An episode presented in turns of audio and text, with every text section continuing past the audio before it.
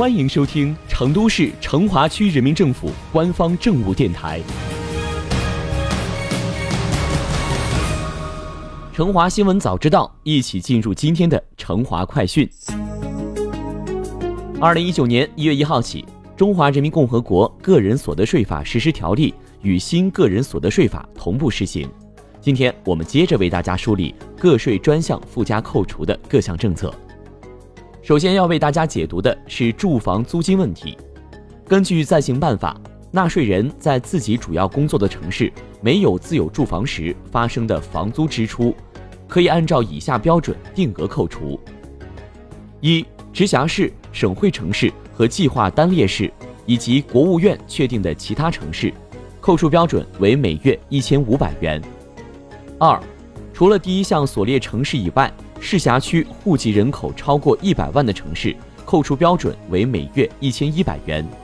三、市辖区户籍人口不超过一百万的城市，扣除标准为每月八百元。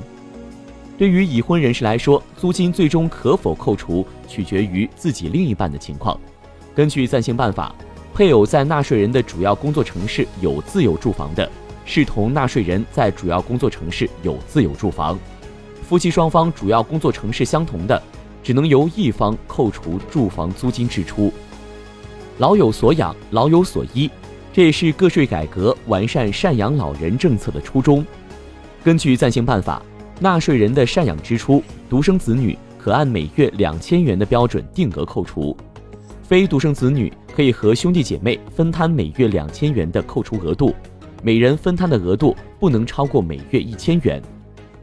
纵观六项专项附加扣除，我们可以发现，本次个税改革对税务机关、扣缴义务人和纳税人来讲都是新生事物，在未来我们还将面临新的探索和尝试。针对部分纳税人所担心的个税扣除操作复杂，会加重办税负担，明年起，除大病医疗实行年度汇算清缴之外，其余五项均可在单位预扣缴环节完成减税。纳税人只需要将有关凭证留存备查，申报时并不需要向税务机关提供。税务部门主要采取事后核查的方式来减少逃税漏税问题。在办税方式上，二零一九年一月一日，个人所得税手机 APP 全面上线，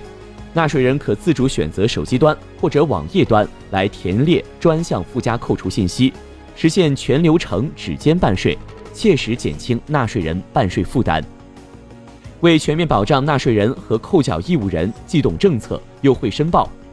税务部门开展了大规模的政策培训，并鼓励和支持扣缴单位财务人员克服困难，尽可能满足纳税人申报专项附加扣除需求，在发放一月工资时进行扣除。若个别单位未能及时扣除，可在二月份乃至以后月份发放工资时补扣一月份可以享受扣除的部分。个人所得税专项附加扣除政策涉及面广，具体情况十分复杂，对税收征管、纳税遵从、社会治理水平都提出了新的挑战。